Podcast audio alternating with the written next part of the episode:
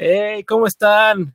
Bienvenidos a nuestro episodio número 9 de Estudio de Life y en esta ocasión tenemos otra vez casa llena porque me acompañan de nuevo Charlie del Río, Diana Su y un invitado especial y es la primera vez que estamos transmitiendo en Facebook, entonces a toda la gente que Facebook por Oh. primera vez. ¡Wow! y también estamos desde la página de Charlie del Río, entonces nos pueden ver en Facebook, en la página de Charlie del Río y en la página de estudio de... Muchas gracias a todos los que nos están viendo a lo mejor por primera vez o algunos de nuestros eh, eh, visitantes recurrentes, pues ya nos están viendo de nuevo.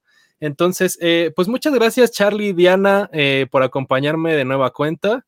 ¿Cómo están? ¿Cómo les ha, este, ido en esta semana que apenas empieza? Vas, Diana, vas, No, vas, te- vas. Todo muy bien, Alon. Siempre estoy feliz de estar aquí. Eh, además, me gusta siempre conocer a tus invitados y aprender de ellos. Así que, hola, Oscar. Hola, Qué padre. ¿Y a tu gatito o gatita?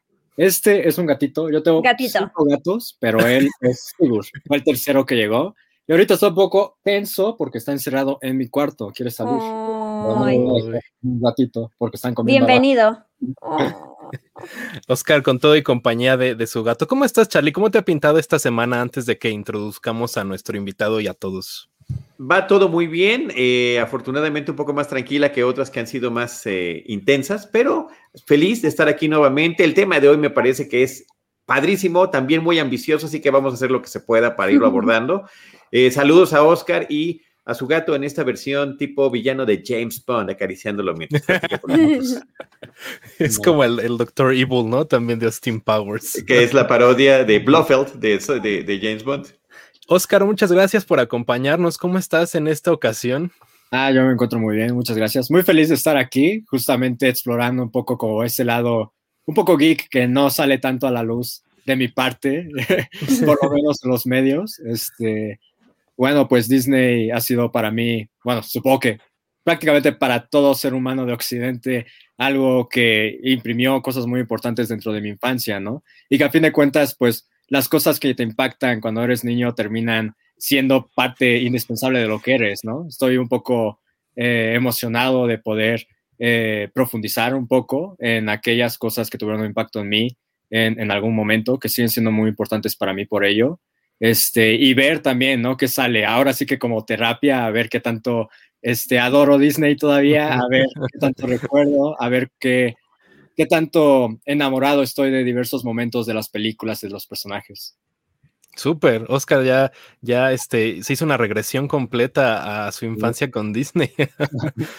este, como ya saben, como cada semana, aquí abajito, bueno, en, en YouTube, porque en Facebook todavía no le sé muy bien para agregar la descripción completa, pero aquí abajito en YouTube me pueden encontrar las redes de todos nuestros invitados, incluyendo Oscar Adame, que es el editor de Warp Magazine y también tiene una sección en WFM, en W Radio. Entonces, platícanos, Oscar, ¿en dónde te podemos encontrar? Pues me pueden encontrar en Instagram, sobre todo ahí estoy buscando que me suban los seguidores, entonces que no me sube es una pésima persona, deberían de seguirme. Soy arroba cero scar punto adame.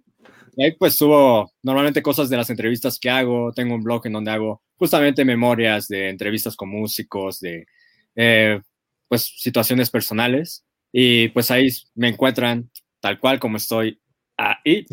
Ahí. Al igual que en Twitter y en Facebook como Oscar Adame Polp, esa es mi página.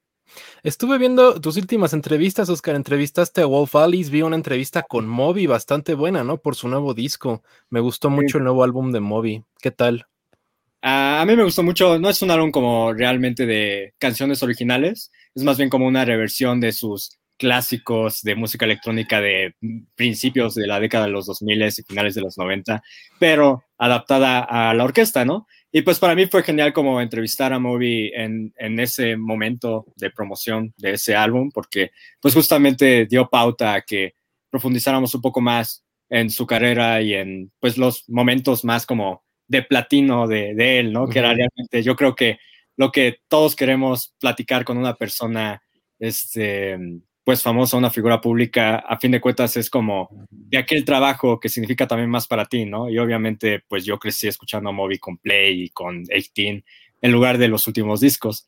Pero fue una entrevista muy buena, hablamos mucho sobre, sobre todo sobre la muerte y, y ondas ya un poco más más densas. Sí. Eh, se, se, puede meter al blog de Oscar. Yo lo estuve checando hace rato. Vi una entrevista ahí con Billie Eilish, vi una entrevista con Phineas, con su hermano, y pues con varias caras reconocidas de la música. Entonces, ya saben, aquí en YouTube abajito está el blog de, de, Oscar y también están los links de Warp Magazine para que chequen todas las entrevistas. Y Diana, eh, como saben, está en Experimento 626, su podcast dedicado a Disney. Pero Diana, platíquenos en dónde más te podemos ver, escuchar. Um, me encuentran en Spoiler Time, ahí hago diferentes contenidos desde shows, shows en vivo, entrevistas, está, digo, ya que Oscar aprovechó para hablar de sus entrevistas, pues yo aprovecho para hablar de las mías, que, que vienen varias. Eh, entrevisté a Vin Diesel hace poquito, justo por Rápidos y Furiosos 9, y a Jordana Brewster, y bien esta semana hice unas entrevistas por una película que se llama La Guerra del Mañana, que estrena en Amazon Prime Video con Chris Pratt y... Eh, otras dos, tres personas del elenco quedaron muy padres, hizo una dinámica, entonces todo eso lo pueden encontrar en Spoiler Time al final de la semana y pues ya saben, también hay hago contenidos para Cinepolis, hago contenidos para Warner en casa, obvio aquí en Estudio de Muy Feliz. Y pues ahorita mi podcast de Disney está siendo enfocado cada semana en los episodios de Loki, como ya saben, cobertura de easter eggs y teorías y cosas nerdas y geeks que, que se le escapan a uno cuando lo ve y qué más pues ya, mi, mi, bueno, le, le, digo, le comento a Oscar, mi podcast se llama Experimento 626. Ahorita vamos a hablar de,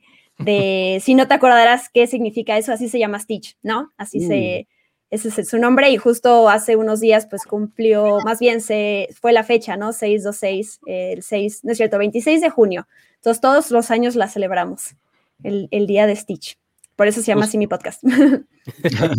eh, ya saben, igual las redes de Diana están aquí abajo. Y también hiciste un podcast la semana pasada de Luca con Charlie, ¿no? Ah, sí, cierto. Es que primero estuvimos aquí platicando de Luca y el día siguiente salió mi podcast. así es, ahí lo pueden encontrar en todas las, pues, las eh, plataformas donde se pueden escuchar podcast, Spotify, eso ya saben. Y ahí, ahí está nuestras, nuestras impresiones sobre Luca, ¿verdad, Charlie? Así es, así es que fueron no pocas, ¿no? Porque además nos alcanzó para dos programas distintos, tanto en el tuyo como aquí en el de Alonso. Como aquí. y bueno, ya saben que pueden encontrar a Charlie en Cinemanet y también está estrenando, estrenando podcast, estrenó podcast la semana pasada, pero platícanos, Charlie, ¿dónde más te podemos ver y escuchar? Gracias. Eh, bueno, en, en, Cinemanet, por supuesto, también con Diana Su y con todo el equipo que, que nos reunimos cada semana para platicar de estrenos. Cinematempo, eh, streaming, eh, también en Cine Premier estoy en el podcast de Seinfeld, que eso es hoy al ratito, platicamos un episodio cada semana, un episodio a la vez se llama. Así que ahorita que decía Oscar que hoy va a explorar su lado geek, nosotros lo exploramos toda la semana, Oscar. O sea, a eso nos dedicamos constantemente a platicar de todo esto. También iniciamos el podcast de James Bond vamos a ver una misión a la vez, una de cada una de sus películas, empezando con la, era Craig para alcanzar la nueva película y después regresarnos otra vez desde el inicio hacia esta cuenta de película por película. Y eh, la semana pasada inicié con, con eh, Alejandro Alemán, el Salón Rojo, un eh, Spaces en Filmsteria, donde vamos a estar hablando, se llama Citizen Boomer, pues ya estamos viejitos, entonces vamos a platicar de las películas eh, y series que nos encantaban y las vamos a ir eh, pues alternando sobre nuestros gustos cada, cada dos semanas. Así que más o menos en esas andamos. Yo estuve escuchando el podcast de, de, Charlie bastante bueno. Hablaron de Adventures in Babysitting, que justo está en Disney Plus, ¿no, Charlie? Y After Hours de, de Scorsese. Y cómo se vinculan estas películas ahí en los ochentas, que con un par de años de diferencia, pues era una suerte de la versión para adultos de lo que pasaba en una noche donde todo se salía de control y lo mismo pasaba con esta nani que estaba cuidando a estos pequeños. Justo. Entonces ya saben, eh, terminando este podcast, pueden ver a, ver a Charlie en Cine Premier hablando de Seinfeld y pueden escuchar a Oscar Adame en WFM que va a estar hablando en el programa de Alejandro Franco en WMF con Alejandro Franco. Entonces, ya que tenemos la introducción, vamos a empezar con nuestro primer tema de la semana eh, esta semana no hubo tantas noticias como la semana pasada que no sabíamos si hablábamos de Blancanieves o si de repente la reapertura de Disneyland París, pero justo en esta ocasión se dio a conocer la semana pasada eh, lo que se va a estar festejando con el 50 aniversario de, Walt Disney World, que es, eh, empieza el primero de octubre, empieza el 50 aniversario de Walt Disney World y se va a llevar a cabo del primero de octubre del 2021 al primero de octubre de 2022. Entonces, entre algunos de los anuncios está el que los personajes tendrán una serie de outfits característicos especiales por el 50 aniversario. Justo estos son los trajes que van a llevar los personajes. Eh, va a haber un show especial nuevo eh, en, en, Magic Kingdom. Es un show nocturno. Esta semana ya van a regresar los shows a la mayoría de los parques. Disneyland va a tener el suyo, eh, Walt Disney World va a tener sus shows y para el 50 aniversario va a haber un show especial. Eh, que es la primera vez que las proyecciones van desde el castillo hasta Main Street, hasta la entrada, que ese fue como el highlight que se anunció con este nuevo show, que se llama, aquí tengo el nombre, Enchantment. Disney Enchantment es el show del, 50 aniversario en Magic Kingdom. Va a haber un show nuevo en Animal Kingdom que se llama Kite Tales, que es eh, una onda como una experiencia con, con cometas, con, con eh, papalotes, en donde vamos a, vamos a poder ver a los personajes de las películas de Disney. Y además a lo largo de los cuatro parques que son Magic Kingdom, Animal Kingdom, Hollywood Studios y Epcot, se van a poner 50 estatuas distintas conmemorando a 50 personajes muy insignia de la compañía y todas son de oro puro. Entonces, si van del primero de octubre del 2021 al primero de octubre del 2022, van a, poner, van a poder ver las estatuas y los nuevos shows nocturnos, además de Ratatouille, eh, el ride de Ratatouille que está en Epcot, y eh, Remy's Ratatouille Adventures se llama. Eh, va a abrir el primero de octubre. Ya está listo. La verdad es que el ride se terminó a principios de este año, pero por cuestiones de la pandemia y por cuestiones como de, del aforo que tenían los parques, se decidió que no abriera sino hasta el 50 aniversario del parque. Y además también estará un nuevo show de Epcot que ya se había presentado anteriormente y lo podremos ver todos cuando visitemos el parque. Entonces, eh, Charlie, eh, vamos a empezar contigo. ¿Qué piensas del 50 aniversario de Walt Disney World, de todo lo que se anunció? Por lo pronto me encanta que vayan a empezar a festejar el 50 aniversario y acaben en el 51 aniversario. Eso me parece que no tiene desperdicio. Que sea un año de festejos completo me parece increíble. Y eh, bueno, de Walt Disney World lo que más me encanta, por supuesto, es esta expansión que logró hacer Walt Disney, que logró planear. Él ya no lo logró ver, pero logró planear esta expansión de su eh, idea de un parque que en Disneyland quedó eh, pues eh, limitado por el espacio físico que tenía, y eh, toda esta razón por la cual durante mucho tiempo estuvo comprando terrenos en el centro de Florida, con prestanombres, creando este espacio para hacerlo propio y con una visión que sigue teniendo impacto porque estas pues no nada más fue hacer Walt Disney World, el, Magic Kingdom, que es el parque principal, digamos, el más parecido a Disneyland, sino que además, y, Epcot, al cual le tengo un profundo cariño, porque ahí me tocó trabajar hace muchos años en el pabellón de México de Mexican Curious, o, de representante cultural, como decían ellos, pero realmente era de Mexican Curious disfrazado de veracruzano. Y, eh, y después todos los demás, la expansión hacia el cine, Hollywood Studios, hacia los animales, eh, con Animal Kingdom y etcétera, etcétera, etcétera. Entonces, me encanta que haya algunas cosas que sean regresiones, como lo que estabas comentando. Em, en particular, siempre han sido muy espectaculares los eh, juegos artificiales y los juegos de luces alrededor del lago principal de Epcot, por supuesto, las nuevas vestimentas y demás. Pero, eh, mira, Disney, yo siento que ahorita en pandemia, por supuesto que sí lo requiere, pero habitualmente no. Los que tenemos la oportunidad de visitarlo, siempre queremos regresar porque sabremos que habrá cosas nuevas. Pero ahorita sabes que hay cosas eh, por tiempo limitado también, es, una, es un llamado adicional para adentrarse en ese, en ese mágico mundo, así que a mí me parece padrísimo. Oscar, ¿tú qué piensas de este aniversario de Walt Disney World? ¿Piensas visitar los parques o te interesa? A mí, claro que me interesa. Nunca he ido a un parque de Disney, pero sí es una de las cosas que tengo como en mi lista de cosas por hacer. Eh, y pues me, resultó como bastante interesante todo lo que dijiste. De hecho, una de mis cosas favoritas últimamente de que hacer en pandemia es visitar, ver como videos de las atracciones que ya cerraron, las atracciones que, que cerraron pues para meter cosas nuevas, ¿no? Y supongo que con esto del 50 aniversario, pues obviamente hay mucha nostalgia de por medio.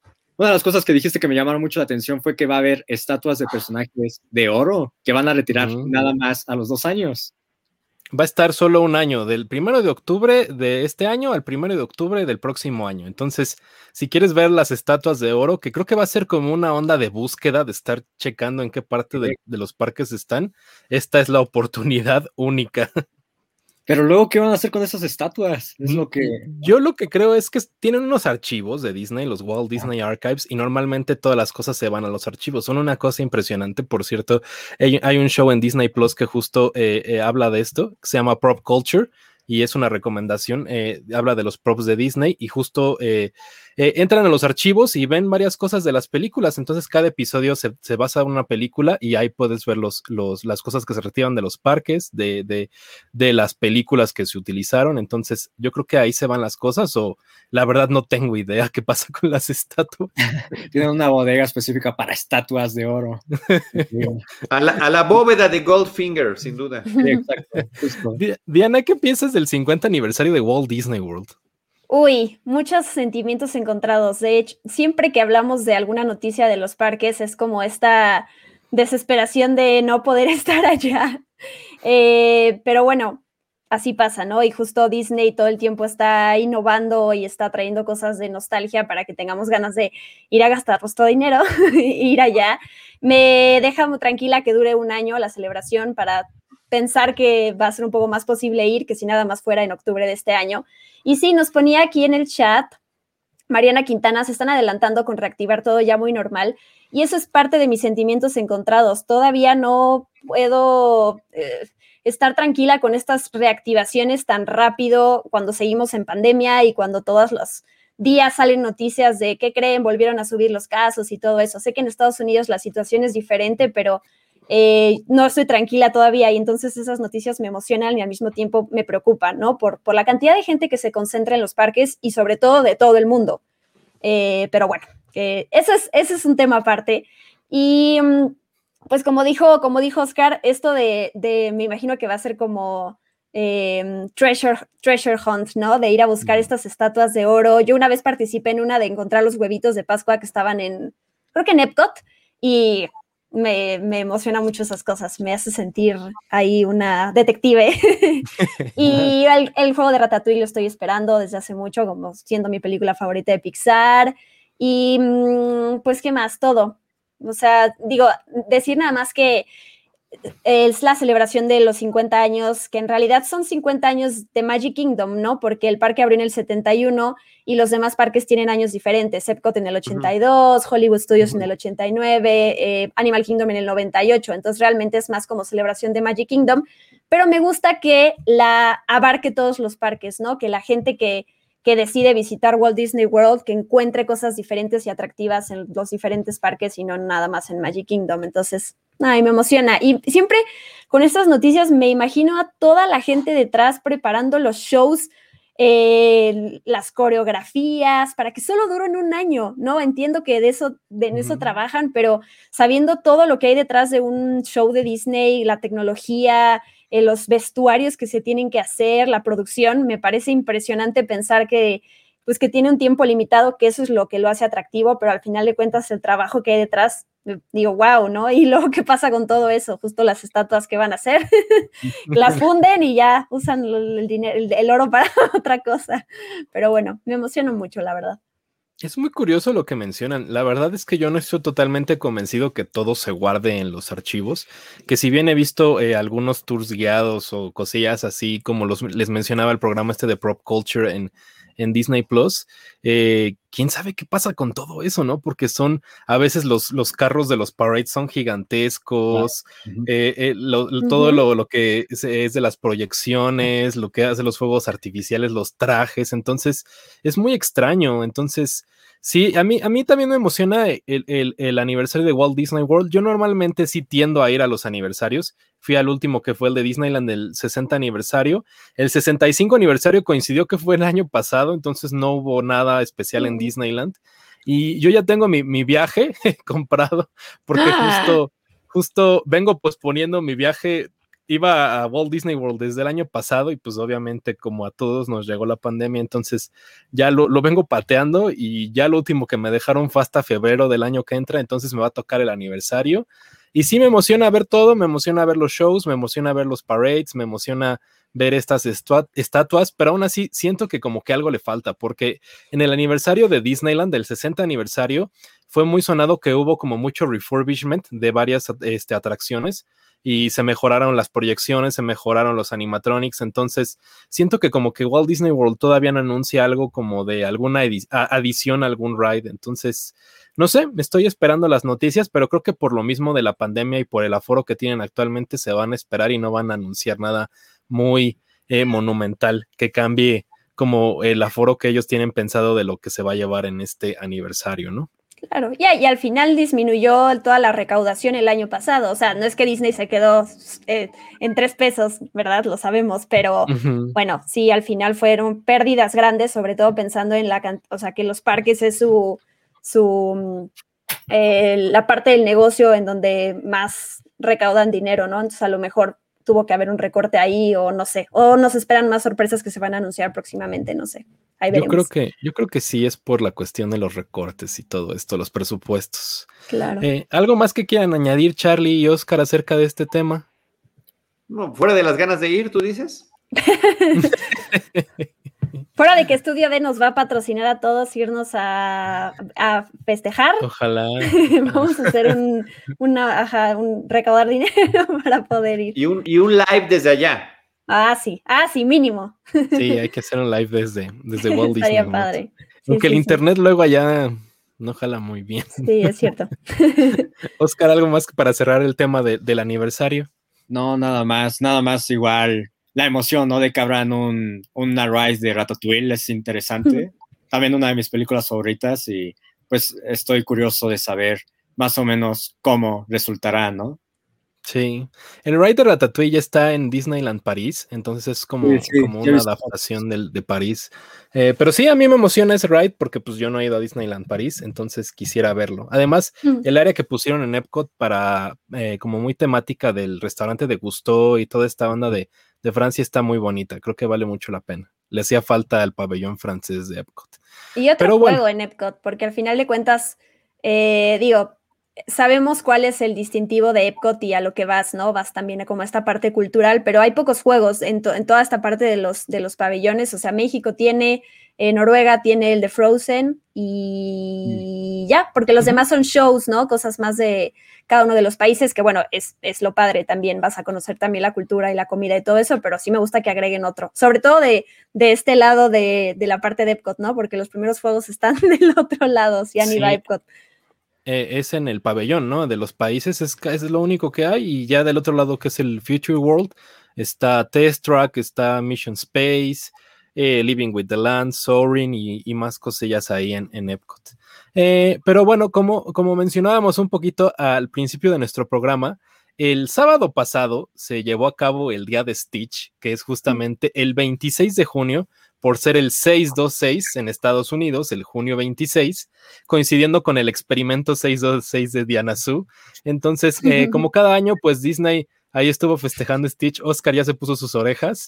eh, este, y no hubo más, no hubo como algún evento especial ni nada, pero, pero como que sí lo, lo mencionaron en todas las redes, ¿no? Diana, vamos a empezar a hablar contigo acerca del, del, día de Stitch. Ay, mírenlo, es que aquí está, obvio, yo tra- traje mi, mi Stitch patón. Sí, ese es mi peluche favorito Oh, y es aquí. Les había enseñado antes de que empezara el show algunos de los Funkos, pero como buenos fans de Disney sé que no se van a aburrir de que se los enseñe otra vez, así que los voy a poner eh, aquí uno con su ranita, aquí con el helado, tres horas después, aquí con el corazón, con su coco. Y este es edición especial que huele a piña. Ay, no, pues Diana, sí tiene el paquete completo. Ah, ¿eh? y, no, pero y me faltan, pero no los tengo acá. Pero sí, sí, soy muy fan. Pues sí, es que al final esto sucede cada año, ¿no? El día de Stitch, eh, pues es una cosa especial, pero al final cada año ahí estamos recibiéndolo con, con celebraciones y con... Me gusta mucho siempre ver las cuentas de, Disney que sacan artes de la película y eso es como. Como bonito, que cada año tengan algo diferente. Y pues sí, me puse a pensar que el próximo año vamos a celebrar 20 años de Lilo y Stitch. En el 2002 salió la película. Así que vamos a tener que hacer algo enorme. Parece Enorme. que fue ayer. Parece que fue ayer. Sí, sí, sí. No, pues Diana Su va a estar todo el año festejando Stitch. Todo el año ¿no? vestida de Stitch. Ah. Sí, sí, sí, con mi gorrito como Oscar. Oscar, que te veo que traes tus, traes tus orejas. eh, ¿Qué te parece Stitch en general y qué piensas de que tenga su propio día? ¿Qué cosa tan más grande que en la mercadotecnia de Disney, no? Darle un día completo a un personaje. Pues ya, bueno, antes de que fuera Disney ya existía el May the Fourth, ¿no? Entonces me hace sentido que personajes o películas que tienen así como una fecha o un número específico, este, pues eh, sirva de excusa, ¿no? Para rememorarlas. 626, bueno, parece brillante que hayan elegido esa fecha. De hecho, hace poco estaba rememorando un poco, ¿no? Este, no solamente la película, que la película me sigue encantando, la vi hace poco después de como 8 o 9 años sin verla, que era pues justamente una de mis películas favoritas de la infancia, ¿no? Y una de las cosas que, que estuve recordando un poco ahí en Disney Plus, justamente que ya está como que la serie animada completa, es que de repente como que Lilo y Stitch expandió su universo cuando dejó de ser solamente la película, empezó a ser la serie de televisión y empezaron a hacer los videojuegos y las secuelas, que hubo como tres secuelas y demás, que ya no era nada más como el experimento Stitch, ¿no? Sino que eran los experimentos previos a Stitch que había 625, 624, 623, tarada. Y yo me acuerdo que de niño como que pensaba, ah, mira, seguramente eh, existen los, los 626 experimentos, ¿no? Y Leroy, que era el 627, ya me acordé. Este, y, ahora estoy un poco decepcionado porque me doy cuenta de que nada más crearon como el diseño de 30 experimentos. Dale tiempo, dale tiempo, todavía hay oportunidad. Oscar quería que fueran como los Pokémon, ¿no? Que sí, Lo que me llegó a la cabeza cuando empecé a revisionar la serie fue como, oye, es que a estos, estos vatos seguramente, o sea, Lilo y Stitch salió más o menos poquito después del boom de, de, Pokémon, ¿no? Entonces seguramente dijeron como, ah, podemos tener nuestro tipo como de Pokémon, como de criaturas coleccionables, este, en Lilo y Stitch, y, tenía todo el sentido. Chance hicieron 30 y dijeron como, um, ok, ya no, gracias. Así, era muy ambicioso esto. y abandonaron el proyecto. Creo que Charlie se nos desapareció tantito. Aquí estoy, aquí estoy, aquí, está estoy. Charlie. Charlie, ¿qué, ¿qué, piensas del día de Stitch y qué te parece en general Lilo y Stitch? Oye, pues fíjate, a mí me parece muy interesante, primero que nada, que sea un personaje tan atípico dentro de la filmografía de largometrajes animados de Disney. Es un personaje incorrecto, es un personaje que normalmente se está portando mal, está fuera de lo que normalmente reconocemos como algunos de los principales protagonistas del resto de las películas previas que hasta ese momento tenía Disney. Por otra parte, pues también el hecho de que se haya optado por eh, reconocer y hacer un homenaje a la música de Elvis Presley a través de esta película, en lugar de tener sus propias canciones originales y demás, como en el resto también de la trayectoria de Disney. Es decir, empezaba con muchas cosas que rompían con el esquema clásico. Y me parece que romper ocasionalmente está muy bien y bueno, el éxito rotundo que tiene ya desde hace casi dos décadas me parece que está muy claro. Y la otra cosa que recuerdo muchísimo que me, me hacía un poco de ruido y creo que ya lo platicamos en alguna ocasión, ya lo platiqué con ustedes, era el hecho de los trailers previos a la película, los, eh, uh, buenísimos. que incursionaba Stitch en algunas de las películas eh, pues recientes de Disney, de esta época posterior al 89 principalmente, era donde, donde estaba apareciendo. Y a mí eso me gusta, a mí me encanta cuando en el tráiler no te ponen cosas de la película. Y es un recurso que creo que no está tan aprovechado como debería. El tráiler de Alien, la película de Ridley Scott del 79, era un huevo que era además distinto a los huevos que vemos finalmente en la película y que únicamente con la música y una toma que te lo iba mostrando te dejaba una sensación de saber qué más iba a pasar. El de Terminator 2 era cómo se generaba, cómo se estaba en la producción un Terminator y salía finalmente Arnold después de ver todo el endoesqueleto, cómo se armaba y demás, que no pasa en la película. El tráiler de Spider-Man, la película de Sam Raimi, ¿no? Que era esta mini aventura eh, que se quitó por el tema de las Torres Gemelas, o el de Austin Powers 2, que parecía que íbamos a ver un, un tráiler de Star Wars y finalmente era el Doctor Evil que se volteaba en una ventana. Y con esto jugó. A este mismo juego le entró Stitch, marcando desde ese momento que iba a ser algo distinto a todas las demás cosas que habíamos visto antes. Sí, ya, ya habíamos hablado de los trailers que, que a mí me confundieron en ese tiempo porque yo pensaba que la eh, película era, Ajá. Entonces, eh, a mí me gusta mucho Lilo y Stitch. Creo que fue una de esas películas que se sintió fresca cuando estrenó, porque veníamos, eh, ya, ya estaba decayendo el renacimiento de Disney, ya estaba como este post-renacimiento.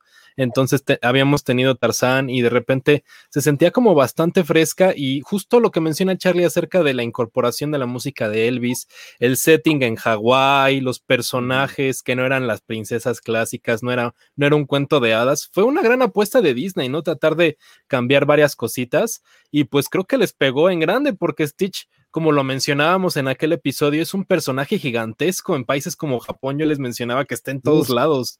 Entonces, este, hay, muchísimos fanáticos de Stitch aquí, como lo son Diana y Oscar. Y, yo creo que, es una de las, de las grandes este, ganancias que ha tenido Disney, sobre todo con el personaje, porque la película a veces se queda más o menos eh, como dentro del catálogo, pero Stitch sobresale, ¿no? O sea, recordamos a Stitch y no recordamos tanto la trama, que si bien pues nosotros la tenemos presente, pero, pero mencionaba Diana, recuerdo que, que no era muy fanática de, los otros aliens, ¿no? Como era este, ay, no me recuerdo los nombres, Prickly y, y, ¿cómo se llaman los otros, Diana?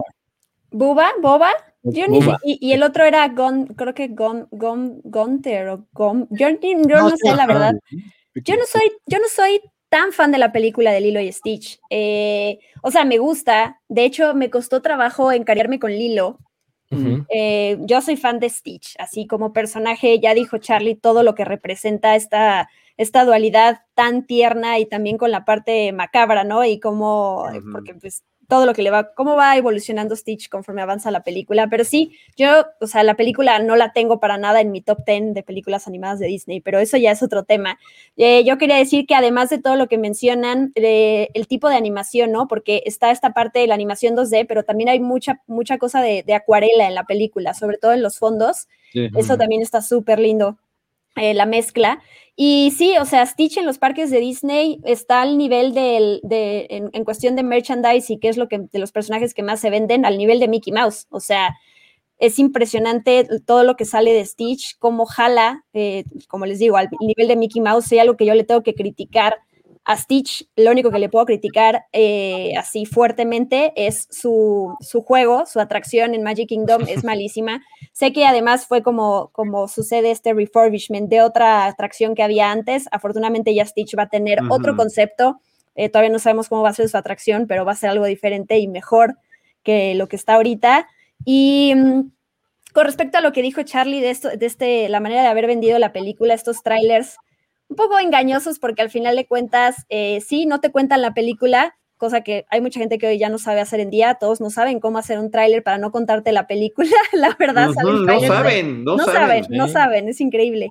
Pero al mismo tiempo, eh, por ejemplo, con La vida secreta de tus mascotas, para mí sí fue una decepción total la película después de haber visto estos cortos tan, tan, tan creativos de qué hacen las mascotas cuando no estás en casa. Y luego llegó la película y se me hizo algo tan visto ya entonces, para mí sí fue una decepción a veces que te cuenten algo que no vas a ver en la película o que lo ves en los primeros cinco minutos y entonces ya se acabó la, sorpresa después. Pero bueno. A mí eh, también cuando vi esos trailers de Lilo y Stitch, bueno, pues yo me acuerdo, yo tenía que cuatro o cinco años cuando estaba en, en, cines. Este, y sí me acuerdo que yo en mi mente creía que iba a ser como una sátira, ¿no? De las películas de Disney, que la película en realidad no iba a ser sobre Lilo y Stitch, sino de una alienígena que iba a estar como de película en película haciendo destrozos y, siendo divertido, ¿no? Sin embargo, eh, una de las cosas que yo creo que yo resaltaría mucho de Lilo y Stitch, de parte de la trama y de parte de los personajes, es el personaje y el arco de, la hermana que se llama Nani, ¿no? este, que justamente, pues, o sea, creo que va totalmente en contra el contexto este, por familiar, pues, el contexto de lo que está viviendo este personaje en relación a otras películas de Disney, al ser pues literalmente una persona que tiene como todas las de perder, ¿no? Literalmente ella es como una chica, eh, bueno, más o menos adolescente, si no es que en sus primeros años de adultez, que está cuidando a su hermana pequeña sola y pues a final de cuentas la película trata sobre eso, ¿no? Sobre esta mujer, esta chica que está tratando de tomar el papel de madre y de padre y no dejar huérfana a su hermanita, lo cual, bueno, ya revisionándolo como pues un adulto me pareció muy valiente y muy eh, interesante que esté presente dentro de una película para niños. Yo, yo, estoy totalmente de acuerdo con Oscar. Creo que ese es uno de los principales valores de, Lilo y Stitch, la relación que tiene Lilo con Nani y que nos representa justo este, eh, eh, eh, como a veces eventos que suceden en la vida de muchas personas donde tienen que encargarse de sus hermanas o a lo mejor son padres o madres solteras y como que Lilo y Stitch lo retrata bastante bien y la relación que tienen ellas fue también igual muy refrescante en su tiempo y, y si bien en películas como Frozen vemos esa, esa relación como fraternal, y pues familiar, pero yo creo que Lilo y Stitch lo aborda un poco mejor porque nos presentan eh, varios conflictos ahí que tienen ellas económicos, eh, en su vida. Entonces, eh, es bastante buena la relación que tienen Lilo y Stitch y claro que es el principal motor de la película, además de las travesuras del alien, ¿no? Yo estoy muy de acuerdo con lo que menciona Oscar. Y nada más quería eh, comentar lo que mencionaba Diana del ride de Stitch, que está en Magic Kingdom. Era un refurbishment de lo que se llamaba Extraterrestrial Alien Encounter, que era una atracción de terror que originalmente iba a ser de Alien, de Ridley Scott, pero como que Michael Eisner, que ya hemos comentado varias veces, no quería como eh, este, comprar la, la, IP de Fox, entonces decidieron que fuera nada más el Alien, y era de terror, y, la gente le asustaba, y después lo cambiaron por este Ride de Stitch, que eh, y ya no está eh, readaptado, lo tiraron completo. O sea, ese, ese, ese ride ya no existe ahorita, lo demolieron completamente, incluyendo el animatronic de Stitch que estaba. Ay, no, era una buena experiencia, ¿eh? Y sí le, sí la aligeraron al cambiarlo con Stitch. ¿Lo viste, ¿Lo viste en el original, en la versión previa a Stitch? no, bueno, no, no me acuerdo con el otro Alien, pero para mí sí, cuando me subía las, cuando ya era de Stitch, me pareció, o sea, me, destrozó el corazón. Dije, ¿cómo es posible? O sea, luego entendí que nada más readaptaron la estructura y que metieron a Stitch, pero me pareció tan mala que solo voy porque no hay fila cuando vas a Claro, claro. No, pero a ver, era, es que era un, era más bien una, una, una experiencia teatral. Te ponían, estaba supuestamente en algún laboratorio, iban a mostrarte un alien que estaba en una cápsula, este alien escapaba y entonces eh, se apagaban las luces y había este tipo de juegos que sentías o el audio o el sonido o, el aire que te tocaba y pues sí, era un poquito perturbador. Estaba padre, estaba interesante, pero sí lo aligeraron muchísimo cambiándolo a un alien terrible, ¿no? Tipo alien, el octavo pasajero, a Stitch, ¿no? Que ya lo hacía mucho más amigable. Y bueno, me, encanta que sea este, un éxito en Japón. Seguramente tiene mucho que ver esta escena en la que justamente Stitch homenajea a Godzilla, ¿no? Crea la maqueta y, ¡ay, qué bonita maqueta! Y la hizo para destruirla. Eso me parece que está genial. Sí. No, y eh, además. Este, perdón, Diana. Sigue tú, sigue tú.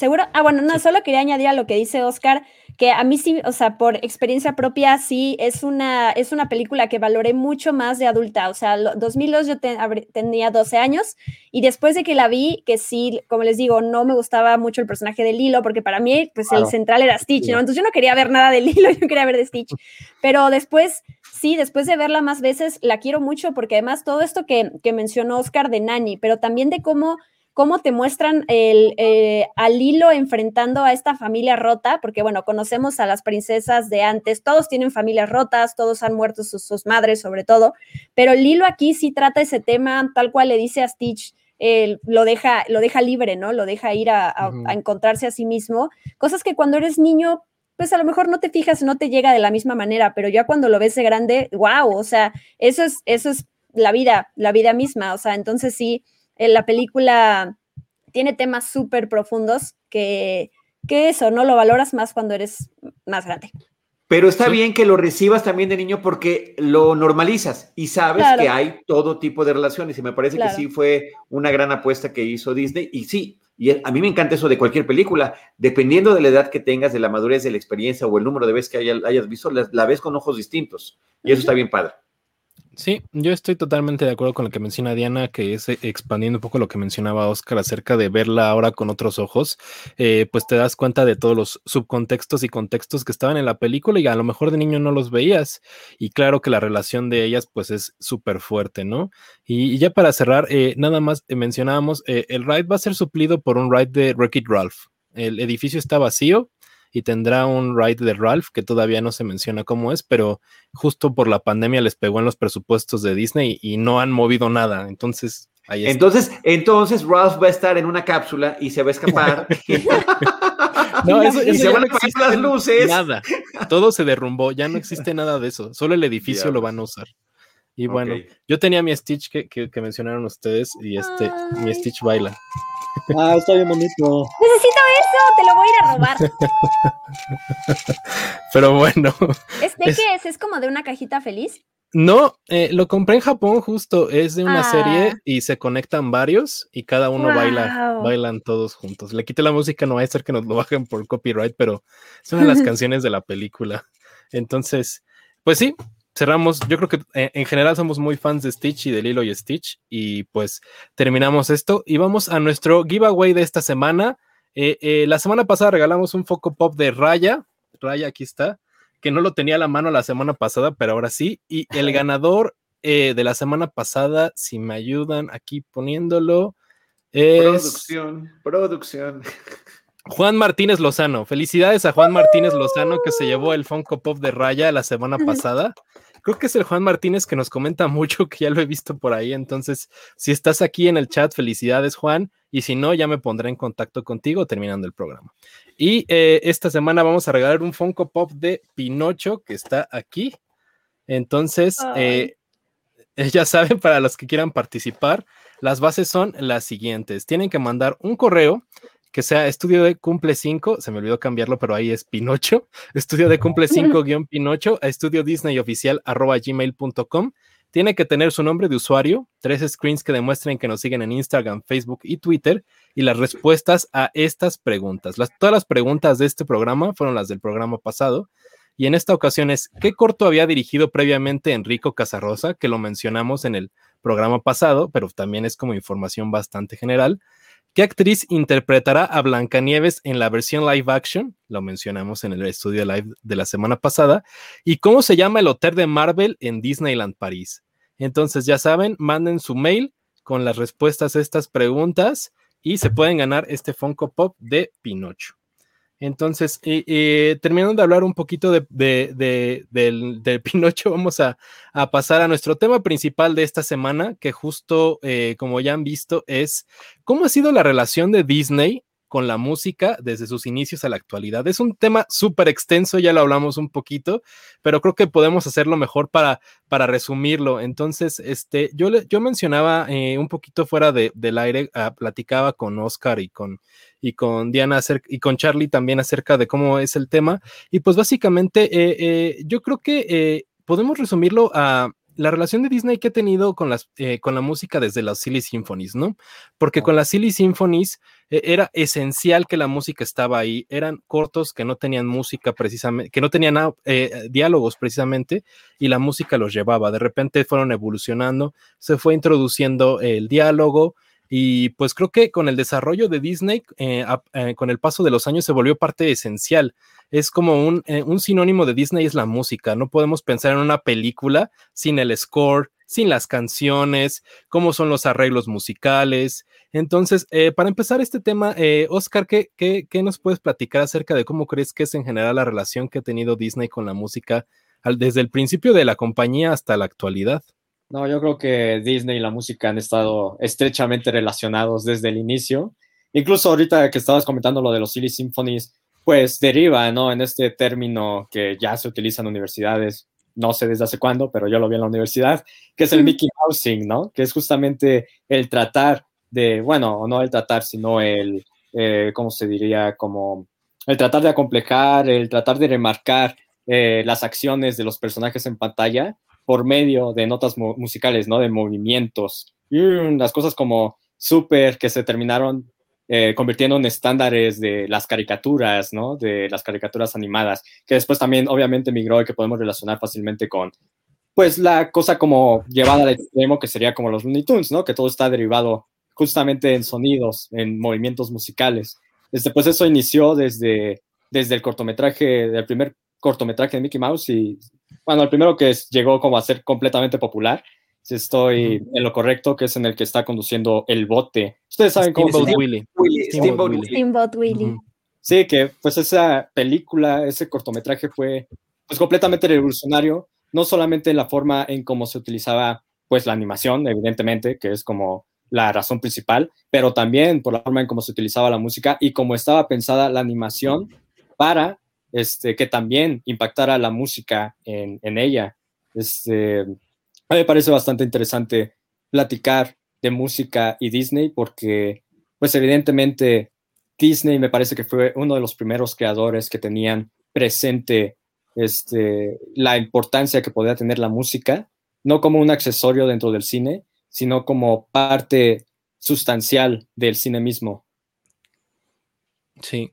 Charlie, algo que quieras agregar a lo que está mencionando sí, Oscar. Sí, no, sumarme a lo que está comentando Oscar, porque efectivamente, bien menciona las Silly Symphonies, pero empiezan un año después del lanzamiento de Steamboat Willie, ¿no? Que formalmente es el primer la primera caricatura, la primera película donde aparece Mickey Mouse, había un par de producciones previas, pero esa es como la que lo lanza. Era la obsesión que tenía además Walt Disney de poder sincronizar finalmente sonido y música a su corto. No, no, es, no es raro que por eso además sea el símbolo que tenemos eh, al inicio de muchas de las nuevas eh, películas, ¿no? De Disney Animation, eh, que, que, viene ese pequeño pasaje de Steamboat Willie.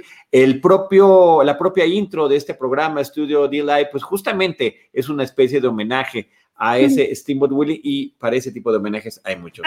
Ustedes se trajeron Stitch. A mí el Steamboat Willie me encanta por todo lo que significa este pequeñuelo y además me encanta que siempre los hacen en blanco y negro, ¿no? Que están en tonos de grises. Eso me parece que es padrísimo. Aquí tengo otro. Este es este una pequeña escultura. Muy bonito. Cerámica. Y sí, me, eh, eh, eh, también coincido con Oscar. Es indivisible la relación que tiene, que hizo Walt Disney con la música y posteriormente todas sus producciones. Por una parte, creando sus propias música, su propia música original, pero por otra, retomando de la música clásica. Y la música clásica también ha sido muy utilizada a lo largo de la historia de Disney, por, en grandes este, películas como Fantasía, por ejemplo, ¿no?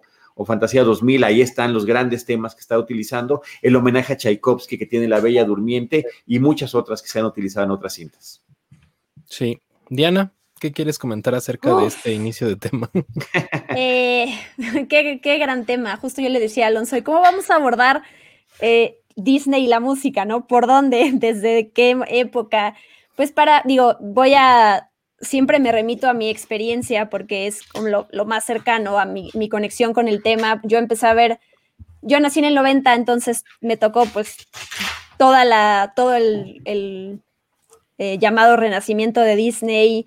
Eh, entonces para mí, sí, no existen las películas animadas de Disney sin sin las canciones como tal, ¿no? Son un personaje necesario para contar la historia, eh, al igual que el héroe, que el villano, la música, eh, las locaciones, todo eso de, bueno, animadas, es, es esencial, ¿no? Y mm, digo, me voy para atrás, no, no hablando sobre los cortos, sino sobre las películas, ¿no? Desde la primera película, el primer largometraje animado, completamente animado, que es Blancanieves, eh, y pues con eso me viene a la mente eh, los hermanos Sherman, que bueno, ellos pues eh, tienen varios títulos ahí, Mary Poppins, eh, creo que también escribieron parte de las canciones de los Aristogatos, pero ellos participaron en dos de las canciones emblemáticas que se escuchan en los parques. Una es em, It's a Great Big Beautiful Tomorrow del Carrusel del Futuro y la otra del Progreso, perdón, y la otra es It's a Small World, esta cancioncita que yo leí por ahí, que es la canción que más se ha reproducido en la historia, tomando en cuenta que se está reproduciendo todo el tiempo eh, pues en, las atracciones de los parques y además más eh, traducida, ¿no? Porque la escuchamos en diferentes idiomas en el juego. Entonces, esas canciones que pasa el tiempo y siguen siendo tan, tan icónicas y no pierden vigencia y no pierden fuerza, me impresiona eso. Y mm, pues también para mí la, la, música de Disney es pensar en ciertos nombres, ¿no? Ya mencioné a los hermanos Sherman, pienso en Alan Menken, hoy en día hay, hay muchos, es impresionante la, la, cantidad de compositores que han colaborado con Disney en su historia, ¿no? Phil Collins y, y, Elton John, siempre pienso en el renacimiento de Disney. Y hoy en día, pues creo que eh, Kristen Anderson López y Robert López, esta pareja que escribió la música de Frozen, que son como ese, esos nombres que están ahorita los, los más asociados a, a pues a Disney, ¿no? Hicieron la música de WandaVision, hicieron la música de, participaron en Coco. Y pues es curioso que hoy en día lo que está pasando con Disney es que estamos reciclando con los live actions que están saliendo, pues esas canciones icónicas, no solamente se hacen ajustes a, las, a los párrafos de las letras y ese tipo de cosas, una que otra canción nueva que escribe Alan Menken o que escribe otro por acá, pero estamos escuchando, revisitando, ¿no? Es como este, este, este reciclaje que estamos viviendo hoy en día en películas, en historias y personajes, también la vivimos en la música, pues con nuevos arreglos. ¿no? Pero pues, al final de cuentas es agarrarnos también de esto que funcionó y, volverlo a usar hoy en día. Eh, yo quiero remitirme un poquito a lo que mencionaba Oscar acerca del Mickey Mousing, término que acabo de conocer, que menciona Oscar que se utiliza en las universidades de música, yo no sabía, este, que justo es eh, los acompañamientos musicales, ¿no? Como veíamos en las caricaturas de Mickey Mouse, en las Silly Symphonies, que si se caía algo sonaba, eh, se hizo tan, tan familiar que, que, de repente si escuchas un trombón o algunas cosas similares, obviamente piensas que es alguien caminando o el piano de, de que se van cayendo cosas en una escalera, o todos estos, estos aspectos, si bien bien como de, del cine mudo, vienen de Charlie Chaplin y todo eso, pues Disney los masificó de una manera que a lo mejor la gente que hacía cine en esa época no lo creía, ¿no? Entonces las Silly Symphonies ganaban Oscars año con año, e, eran los cortos más reconocidos de la época. Y como mencionaba, mencionaban Diana y Charlie acerca de la primera película que es Blancanieves, se retomaban estos aspectos. Y, y, en uno de los videos del canal yo hablo eh, justo de la historia de Blancanieves y eh, en los tres preceptos básicos que tenía la película eran el humor, eh, lo que ellos conocían como narrativa económica, que es mientras menos se tengan que explicar las cosas, mejor que el espectador las entienda viéndolas, y la música. Entonces, estos eran los tres elementos básicos de Disney. La música no era, era, era, la compañía no era nada sin la música. Y como bien menciona Diana, tenían grandes nombres ahí como los hermanos Sherman, que también escribieron la música de The Many Adventures of Winnie the Pooh, eh, Mary Poppins, los vemos en Saving Mr. Banks, esta película donde se, retrata la historia de, Mary Poppins y vemos ahí los hermanos Sherman. Uno de ellos sigue vivo, de hecho aparece en Christopher Robin, en los créditos aparece uno de estos, eh, no recuerdo cuál de los dos hermanos Shermanes, pero él sigue vivo. Y contribuyó en la música de Mary Poppins Returns, que es esta eh, secuela, que, a mi parecer no, no, no le llega a la primera, justo por la música, porque es muy difícil equiparar la música de los hermanos Sherman. Pero sí, eh, eh, remitiéndome hasta estos orígenes, obviamente es algo básico en Disney y, y, se hizo tan básico que las canciones de Disney todas las conocemos. Eh, yo también nací en el 90 como Diana y me tocó el renacimiento a todo lo que daba. Entonces tuvimos grandes éxitos como lo es este el score de, del Rey León, que es de, de Hans Zimmer, ¿no? Sí, de Hans y, este, y está la música ahí de Elton John. Entonces, eh, eh, Aladdin también hay Alan Menken involucrado en La Bella y la Bestia. Entonces, es una evolución súper clara de cómo pasamos de estos scores que eran pianos muy básicos e instrumentos, pero que también en los estudios de Disney tenían su propio, este, su propia sala de, de, de orquesta. Entonces, tampoco era tan básica como lo que les estoy diciendo. Sí había gente dedicada a hacer un score completo para los cortos muy pequeños.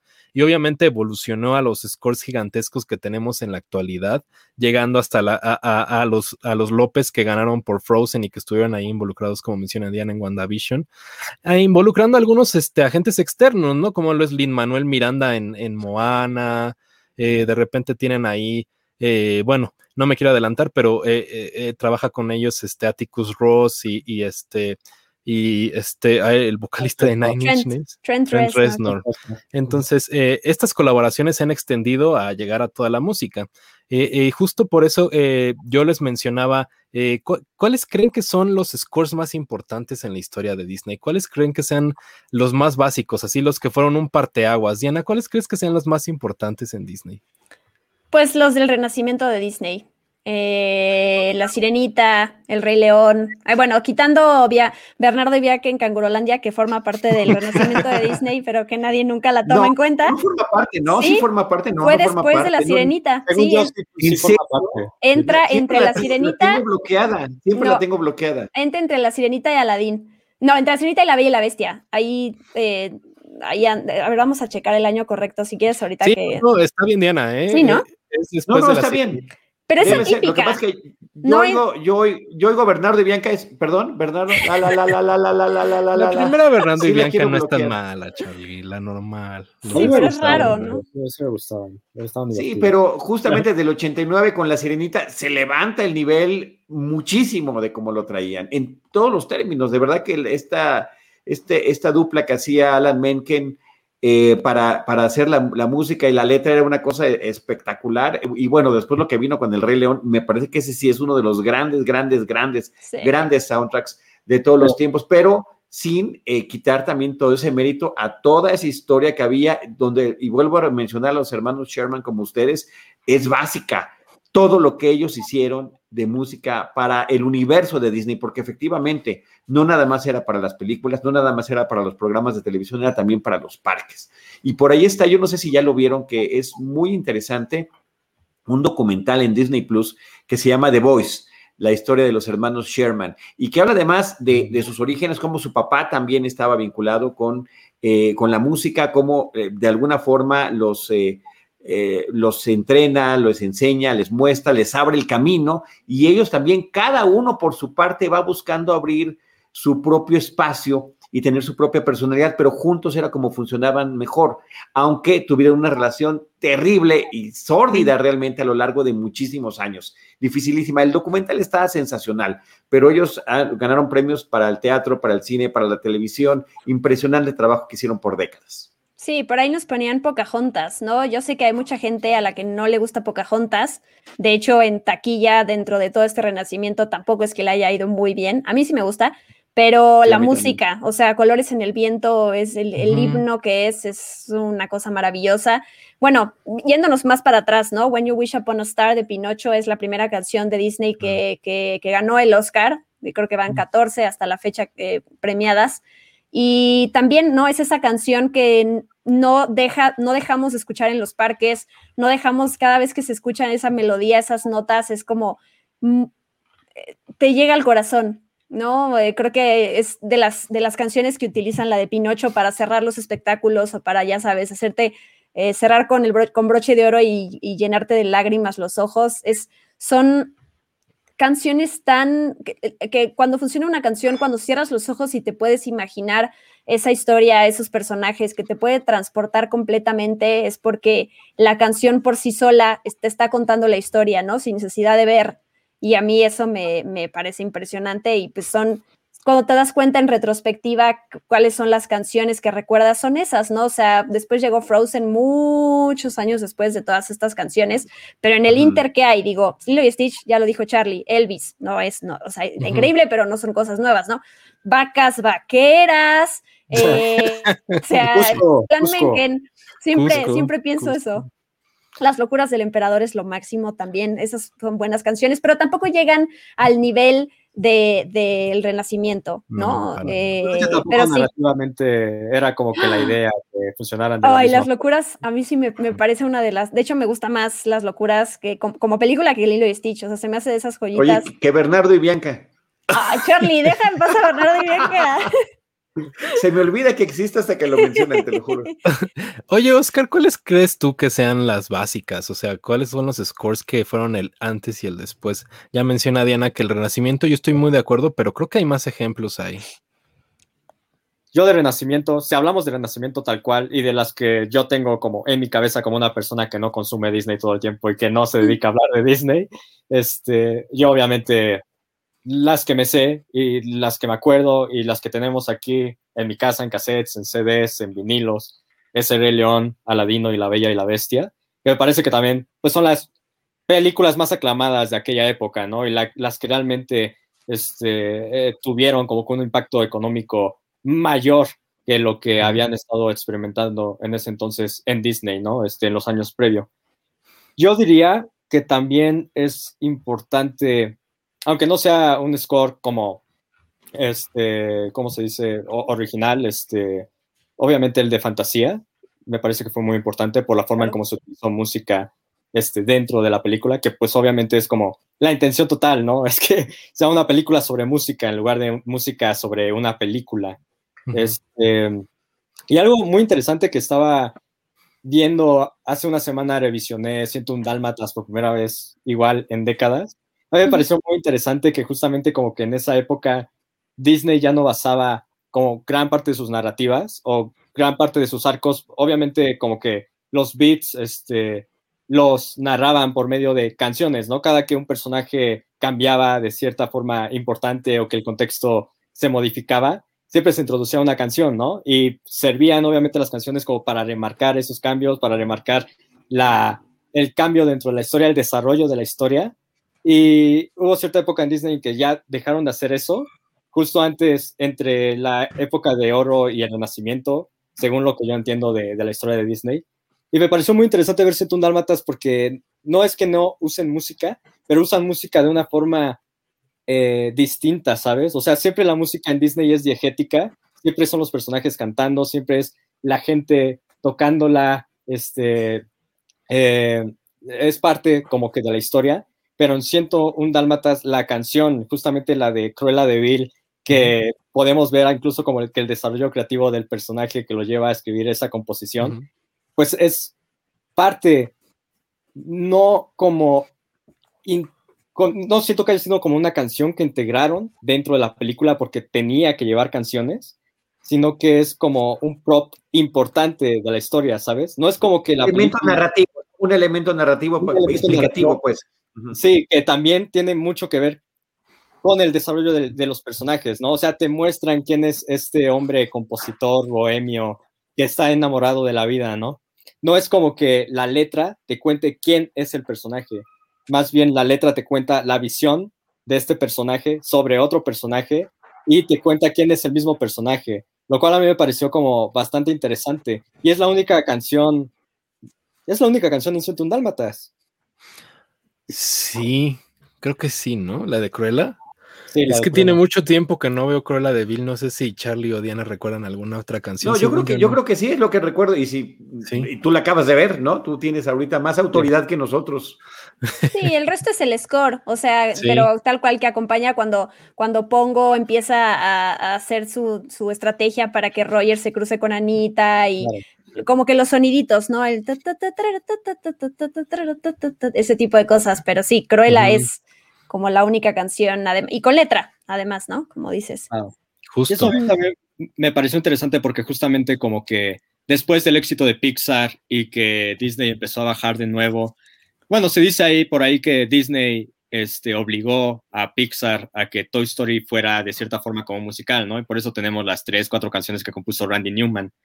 Y después podemos ver que Pixar utiliza más o menos como, no necesariamente este, las canciones de Disney, la, forma musical como de La Bella y la Bestia o La Sirenita, sino más bien ya pensando como elementos narrativos como lo, como lo utilizaron en un Dálmatas, como en Coco. Sí, sí, sí. O sea, sí entiendo. O sea, cómo es que eh, más que esté incorporada como sea parte de las canciones que tienen que estar en la película, sino que se vuelve parte de la narrativa. Es lo que está mencionando Oscar, que justo es una parte muy importante de Disney. No sé qué pienses, Charlie, acerca de lo que estamos hablando de los scores más importantes y de cómo la música se incorpora a la película como un elemento más característico. Sí, pues, y es parte del sello además de, la, de, cada una de las películas. Y déjenme, sí, ya a mí me encanta toda esta nueva, este, esta etapa del Renacimiento, por supuesto que sí, pero también déjenme defender los clásicos. Yo soy un fanático de, de El libro de la selva, me encanta esa película y la, cada una de las canciones del libro la selva me parece que son fundamentales para la forma en la que lo está contando. Entonces ahí sí, y también son de los hermanos Sherman, salvo, salvo The Burn Necessities, me parece que es la única que no escribieron ellos, pero es sensacional. Igual los Aristógatos, o sea, e, esta homenaje al jazz que están haciendo también me parece que es importantísimo. Y ya habían mencionado, ¿no? Tanto en Pinocho como en Dumbo y lo que mencionaba yo hace ratito, como en La Bella Durmiente, pues se incorpora el elemento de, de, mm, Tchaikovsky para la música. Entonces, sí, siempre ha estado ahí presente, y lo decíamos desde Steamboat, desde la primera película, que está el sonido, está la música y cómo las canciones y las melodías se van integrando en todo momento. Sí, yo también que eh, justo me quería regresar un poquito más, como lo que mencionaba Charlie. Obviamente, el renacimiento de Disney eh, para nosotros en la actualidad, y yo creo que en el desarrollo viéndolo desde el 2021 para atrás, pues es la época como más eh, importante que han tenido, justo porque venían de una, una temporada en la que las películas de Disney no estaban pegando de la misma manera, lo que, lo que muchos eh, le llaman como el Dark Age de Disney, ¿no? Que son los ochentas con Oliver y su pandilla, Robin Hood y demás productos Bernardo y Bianca que ya mencionamos. Y obviamente tener el renacimiento de Disney con estas canciones gigantescas, magistrales que se ganaban el Oscar, pues fue un antes y un después para la compañía.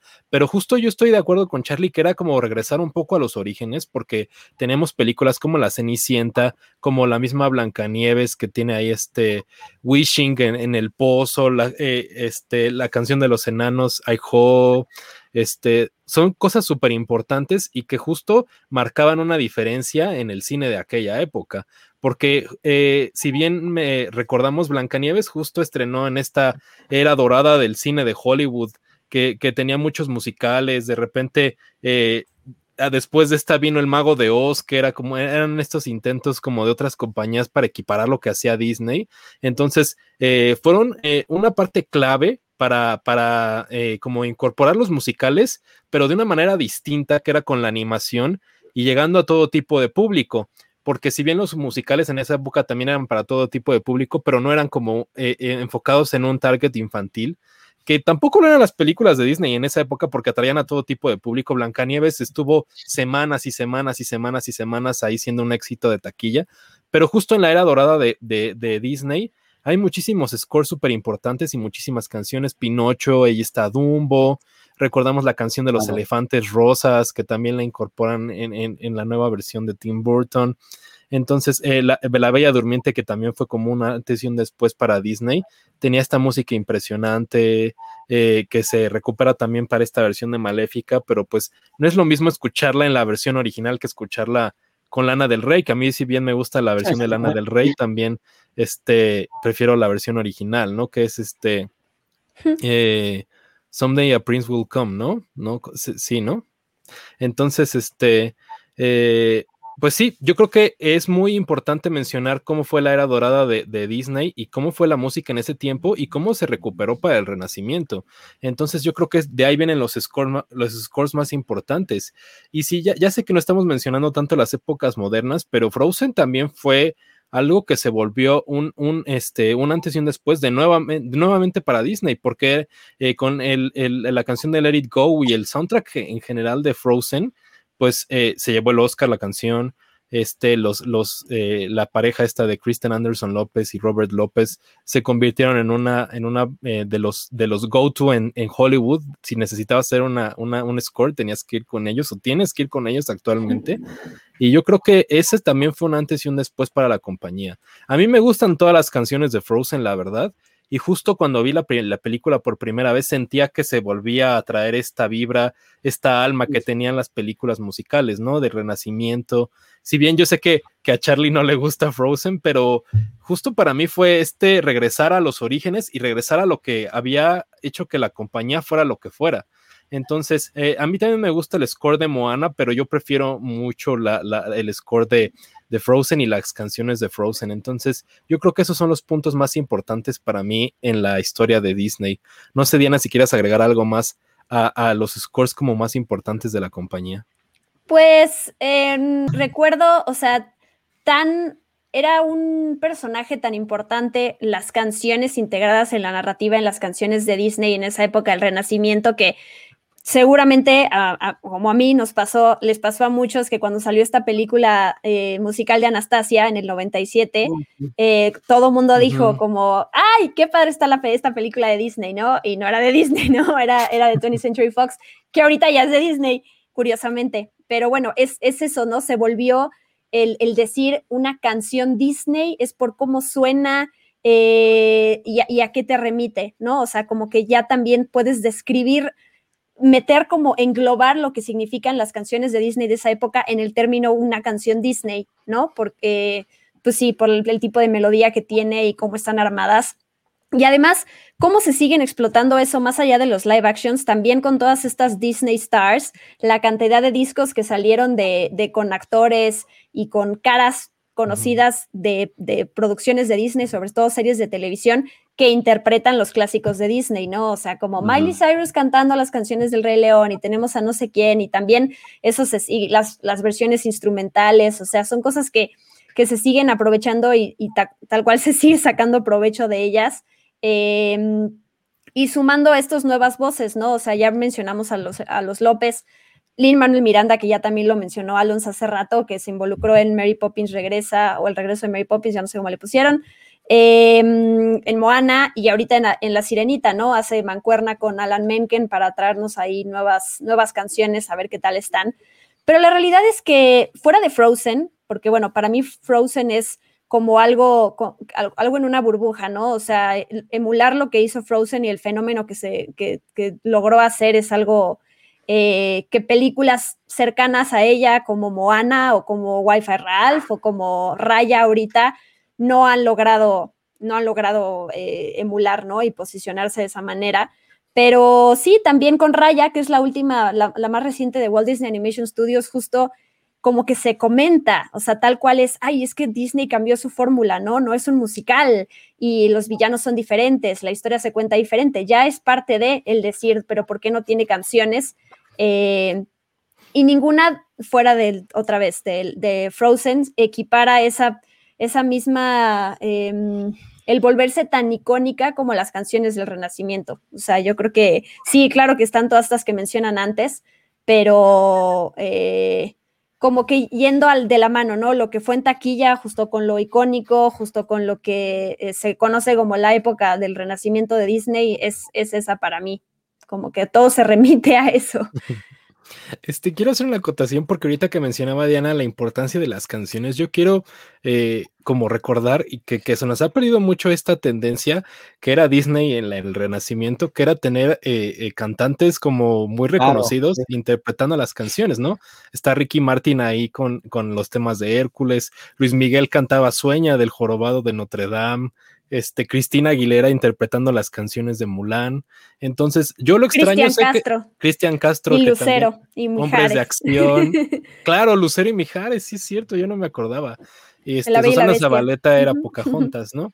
Entonces, este, que yo, yo extraño esa tendencia que sé que se recupera actualmente con, medio con Ana Paola y que tenemos cosillas así, pero creo que no es lo mismo como lo era en aquella época. Pero Oscar, este, ¿qué piensas de esto que estamos mencionando y de las canciones y lo que son los, eh, las características? características que tienen y cómo fue como un este súper especial para Disney, ¿no? Que tenías que tener la canción en la película y esta tendencia que menciono de los actores, ¿no? De los artistas. Sí, justamente era como que uno de los temas que quería tocar porque también me es interesante a mí como que a lo largo de la historia siento que hubo un punto en el cual Disney empezó a jugar con el Star System también musical para darle como un punch a las películas, ¿no? Y seguramente nosotros como latinos tenemos como súper este, enfocado justamente ejemplos como los de Ricky Martin o Luis Miguel, pero también ya era algo que estaba pasando, bueno, de, que hacían uso en los Estados Unidos, ¿no? Justamente Rey León con Elton John es como la primera que me llega a la mente. Y siento que últimamente eh, estoy seguro de que también pasa en Latinoamérica que se sigue jugando con eso, porque se sigue jugando en Estados Unidos con eso, teniendo, por ejemplo, a Beyoncé haciendo el score de Rey León, este, Disque Live Action y demás. Solamente que nuestro Star System ya no, ya no, ya no nos habla a nosotros, ¿no? Justamente estamos hablando como de ejemplos de Dana Paola y demás. Creo que es interesante desde el punto de vista como de mercadotecnia el, la forma en cómo eligen a los cantantes y la forma también en cómo eligen a los compositores que se han visto involucrados o se ven involucrados en ciertas películas, ¿no? Fuera de ser solamente como que compositores de cine, ver quién puede prestar una voz que sea reconocible y que sea vendible a fin de cuentas. Ah, y regresando un poco a los scores eh, míticos, este, también me acuerdo muchísimo del de Mulan, de ese también me sé todas las canciones, es increíble. Recordaba yo a Phil Collins en el de Tarzán, que las canciones de Tarzán son grandísimas, ¿no? Son mejores que la película, creo yo. Y Sting estaba involucrado en las locuras del emperador también, lo mencionábamos hace, en algunos podcasts anteriores. Charlie, ¿qué piensas de todo este tema que estamos tocando de las canciones? Eh, tengo como 8 millones de cosas que comentar y se me, van a ir olvidando. Así que voy a empezar con la más reciente. Lo de Phil Collins, lo más chistoso es sus versiones cantadas en español. Hijo del hombre, ¿no? También es, muy chistoso escucharlo tratar de hablar español.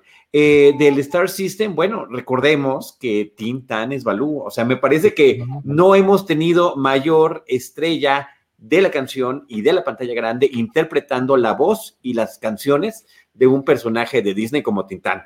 No sé cuál otro podría haber.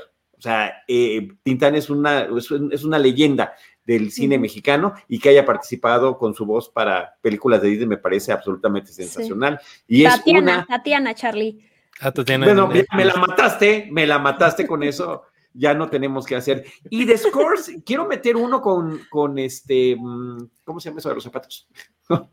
quiero meter uno a fuerzas. Es ah. el, de, el de A Nightmare Before Christmas. Con calzador. Uh. Con calzador. Va, qué horror. Con calzador este, de Nightmare Before Christmas, porque si bien sale con el techo de, el, sello de Touchstone, ¿no? Que era justamente para las películas que no eran para Disney, al final de cuentas la terminan retomando, es un personaje ya también eh, icónico en los parques en la temporada de Halloween, eh, toma atracciones como la de la mansión embrujada y demás, y la música y canciones de Danny Elfman son espectaculares. Me parece que es uno, si lo, si lo podemos integrar, si me permiten integrarlo como parte de la música como score y como canciones son maravillosos. Eh, claro.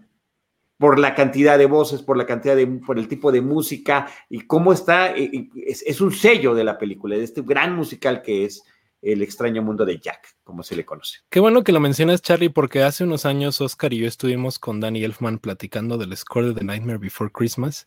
y Oscar tiene, tiene, ahí el soundtrack firmado, ¿no lo tienes ahí a la mano, Oscar? No, eso se los regala a mi madre. Es que mi madre es Muy fan. Bueno, cuando yo tenía dos, tres años, lo único que estaba en la televisión era The Nightmare Before Christmas. Era lo único que veíamos cuando ella estaba igual chavita.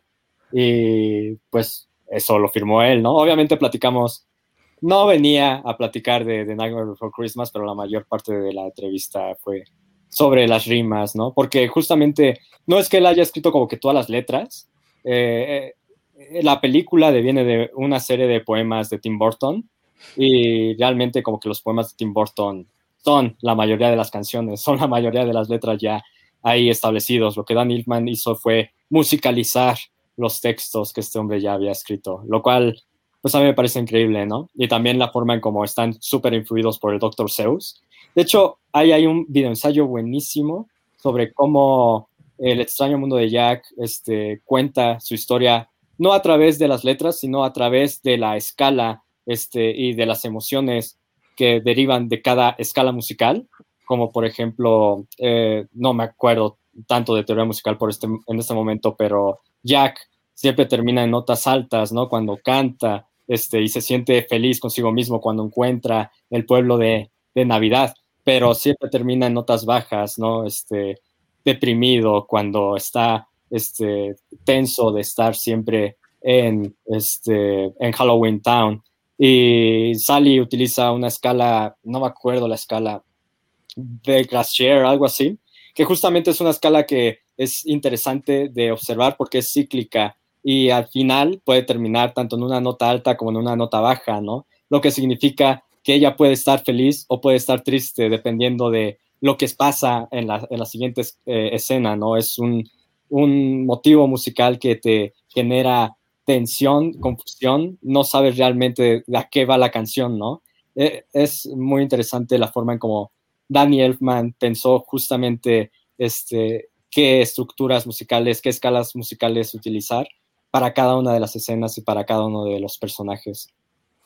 es increíble, es increíble el soundtrack de, The Nightmare Before Christmas. Yo creo que ahora que venga Halloween le podemos dedicar un programa completo a la película en general somos muy fans aquí de The Nightmare Before Christmas. Y ya para cerrar un poquito eh, el programa, Diana, ¿algo más que quieras platicar acerca de la música? Yo sé que el tema es súper extenso y ojalá podamos platicar otra vez con Oscar acerca de hablar ya particularmente de las canciones, hacer nuestro, nuestro countdown, a ver cuáles son nuestras favoritas, pero algo que quieras agregar de lo que hemos estado sí. hablando. Quiero agregar, hice justo un podcast de Experimento 626 sobre las 14 canciones de Disney que han ganado el Oscar, entonces las puedo mencionar acá Em, bueno, la primera fue justo When You Wish Upon a Star de Pinocho, después Duda de la controversial eh, canción del sur, ajá, luego eh, Chim Chimini de Mary Poppins, luego vienen todas las del Renacimiento, ¿no? Bajo el mar, eh, La Bella y la Bestia, Un Mundo Ideal, que las estoy leyendo en inglés y las tengo que traducir.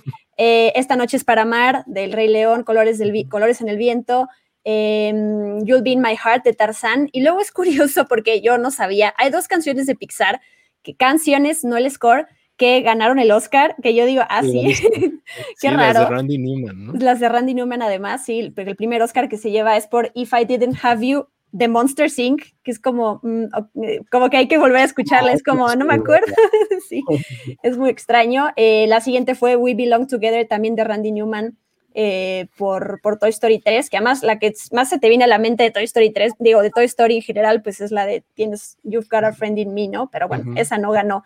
Luego Manor Muppet, de los Muppets, que ya estaba ahí formando me encanta, me encanta, me encanta, me encanta, eh, Déjenme decirles, eh. Am I a man or a Muppet? No, basta. No, no, Charlie. y luego Let It Go, de Frozen, y Recuérdame, de Coco. Ah, a mí me gusta. Les voy a hacer una pregunta rápida. Ese año estaba nominada Recuérdame y This Is Me de The Greatest Showman. ¿Cuál creen que era la merecedora del Oscar ese año? This Is Me. Oscar. no, la de Coco. Pero yo me acuerdo que. No, espera, déjame googleo, porque me acuerdo que quería que ganara otra canción, pero no era la de The Greatest Showman. No era ninguna bueno, de esas era dos. otra. Ya no hay tiempo de googlear. Sí hay tiempo, todavía podemos. Este, eh, nos preguntan aquí si hay alguna película de Disney que tenga una sección musical, can- que sin alguna sección musical cantada, pues bastantes, ¿no? Bastantes películas. Eh, eh, algunas que se les vengan a la mente en este momento, a mí se me O secó sea, el animadas, sin ¿Algún- cantar, pues raya. Raya, claro. Sí, la más, la más reciente, ¿no? Eh, Ralph el Ralph el Demoledor, Demoledor. porque tiene- Wi-Fi Ralph sí canta, ¿no? Justo haciendo la parodia de las canciones de las princesas que canta Vanellope, creo. Ok. Em, Bolt. ¿Cuáles otras fueron? Bolt. Ah, bueno. Bueno, vacas vaqueras y demás. no, ahí sí hay canción.